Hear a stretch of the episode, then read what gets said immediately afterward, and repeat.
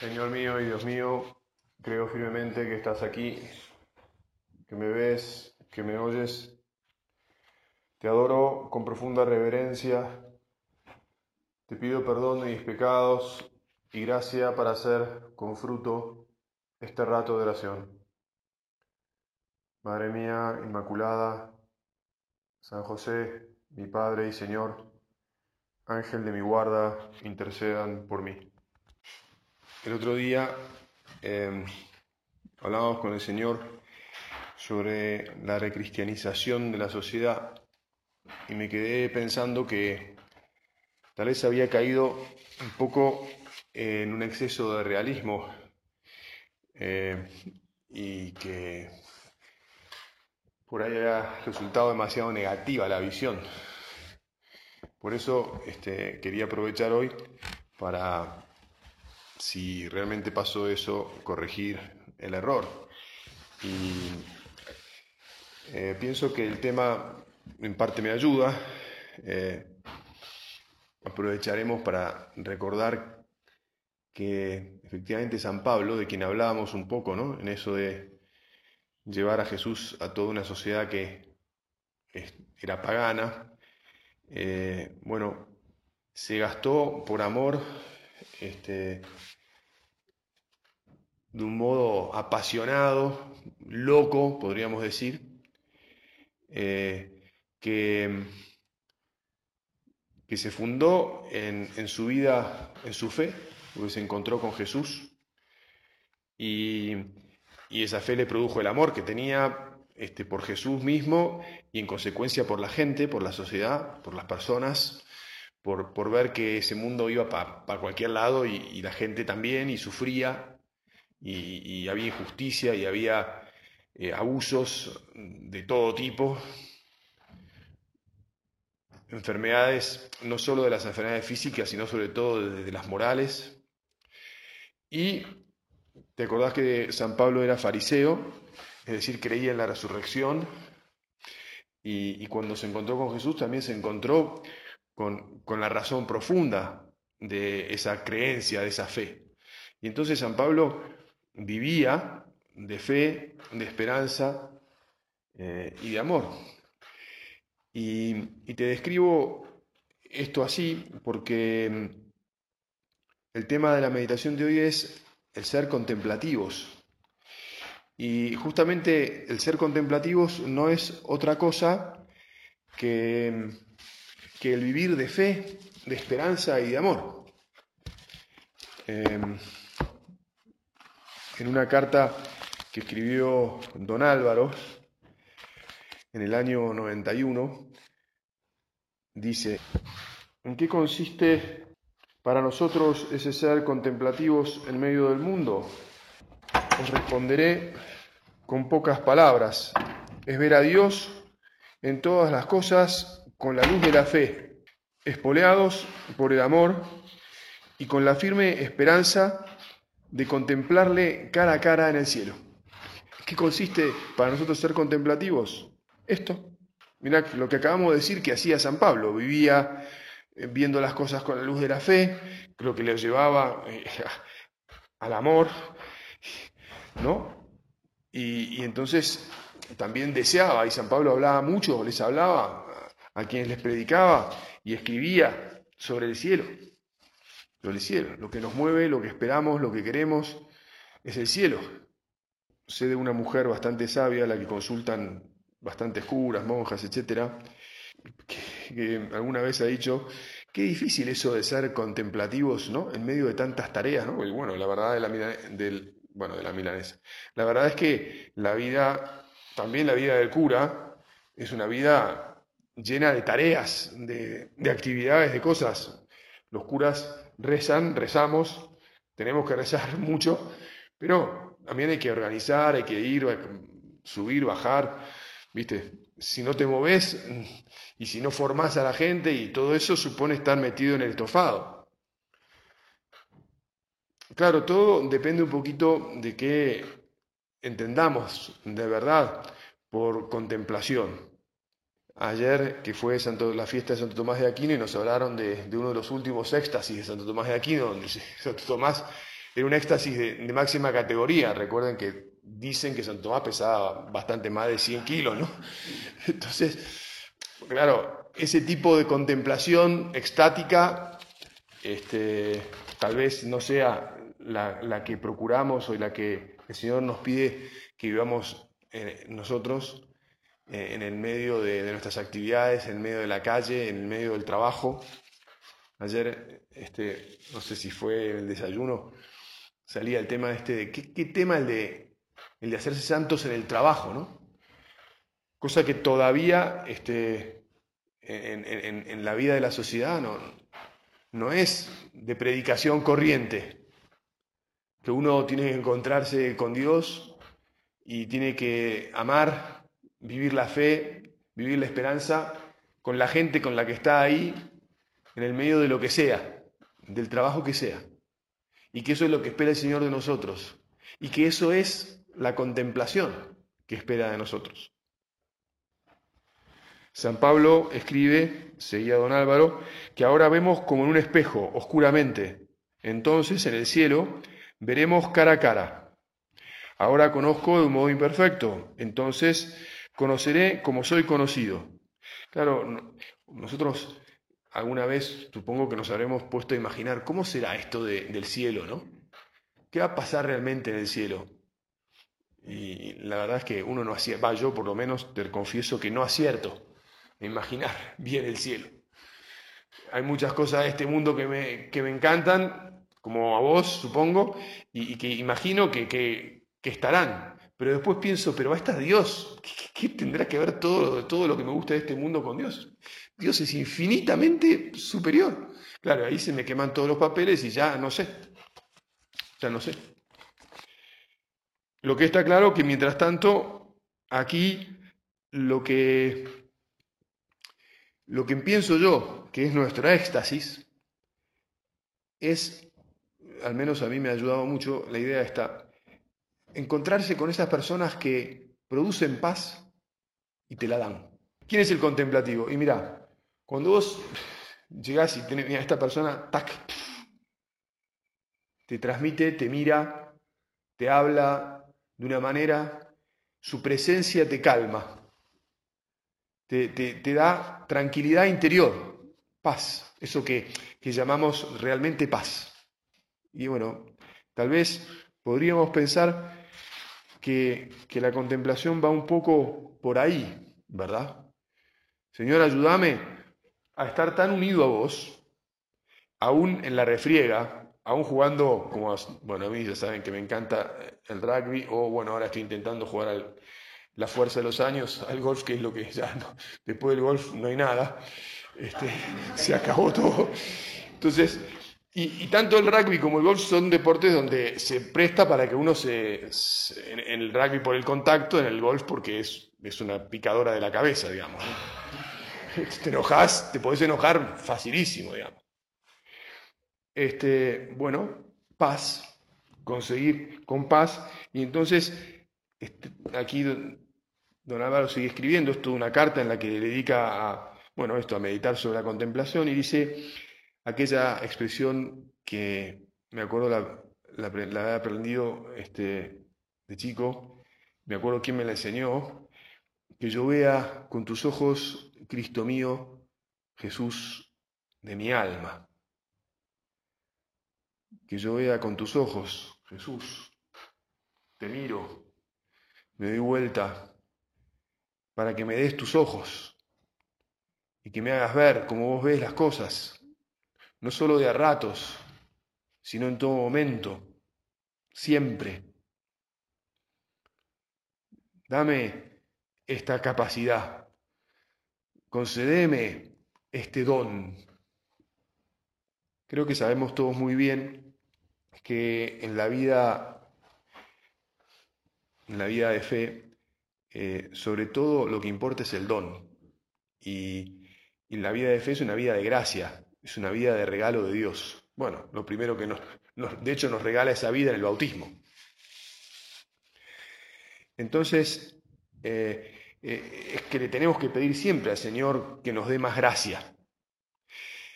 También es verdad que a la vez que el Señor nos da dones, todos esos dones suponen también una tarea. Pues mira, la contemplación me da a mí la impresión que supone más don. Y hay ciertas cosas que, siendo don, la respuesta, es decir, la apertura del alma para que ese don ancle ahí y, uno lo, viva y no se lo pierda y no se le escape.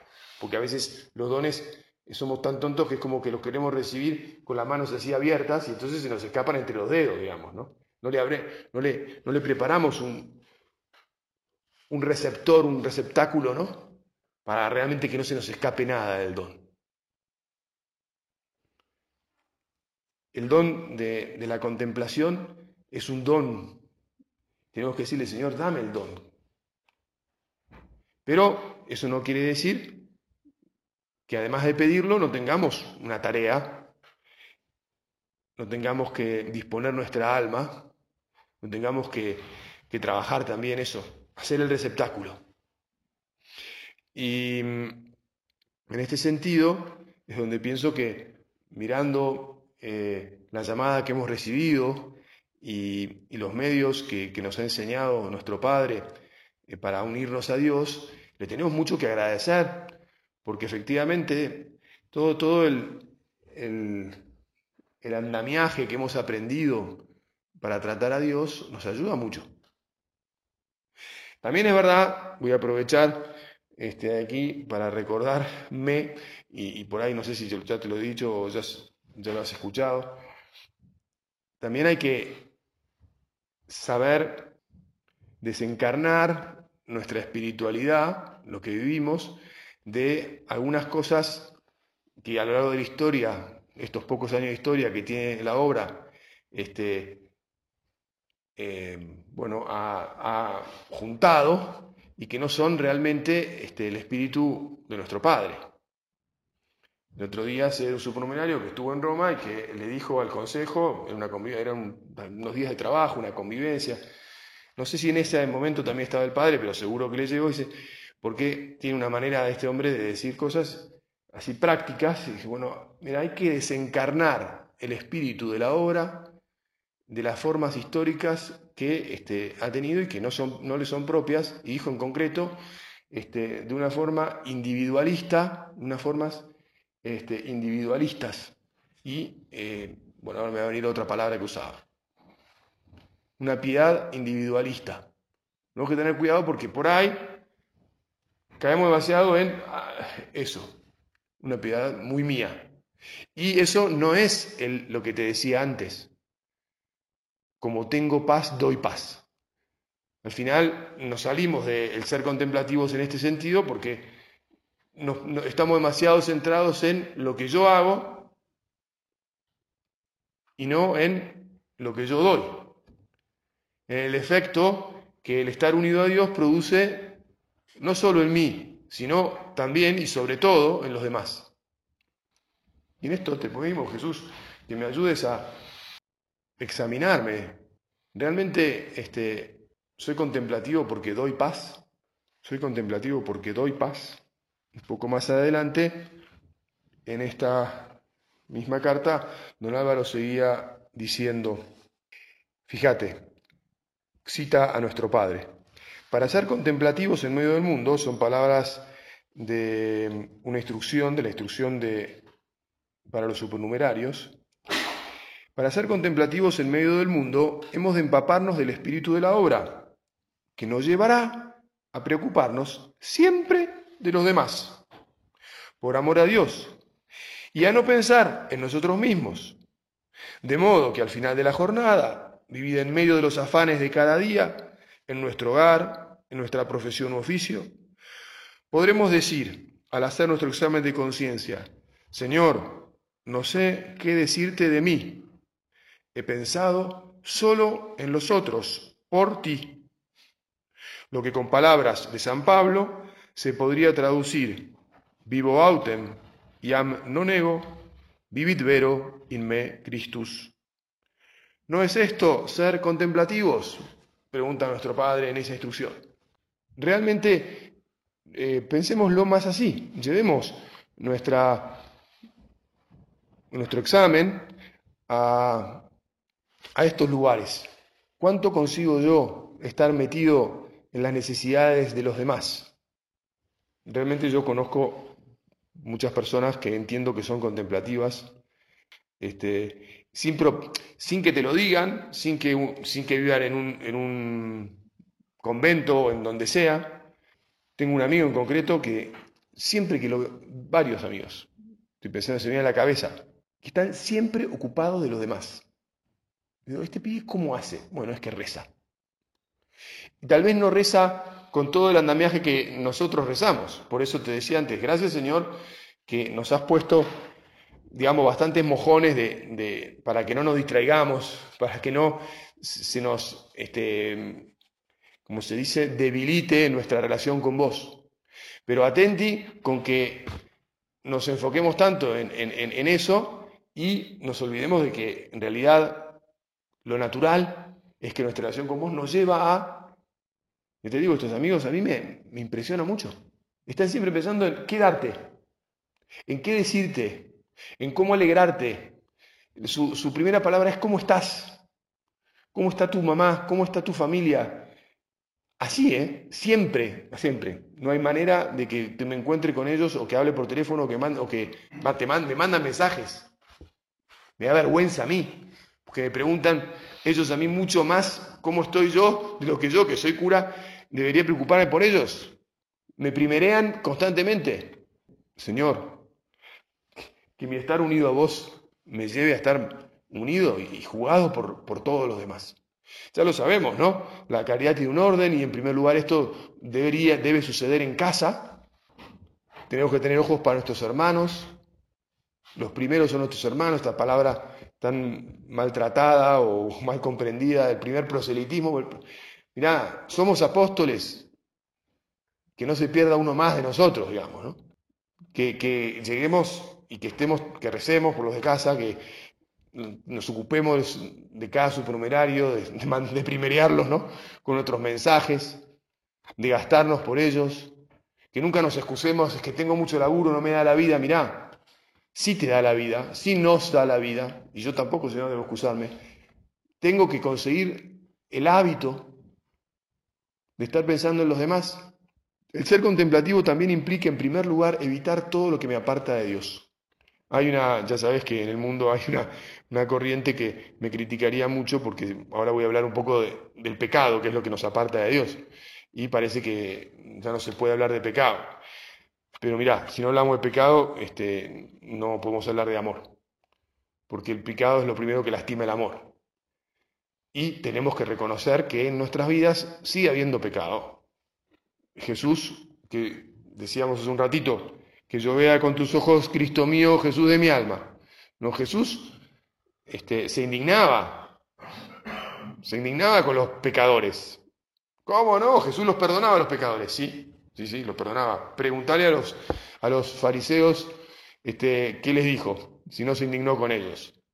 Por supuesto que los perdonaba y los llamaba a la conversión y, los atendía, los, pero había que arrepentirse.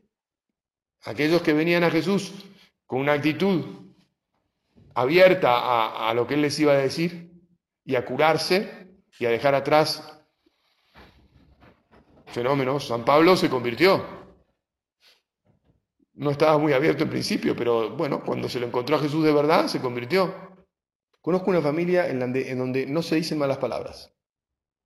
Aplicalo al ámbito donde vos tengas la, piedra en el zapato, ¿no?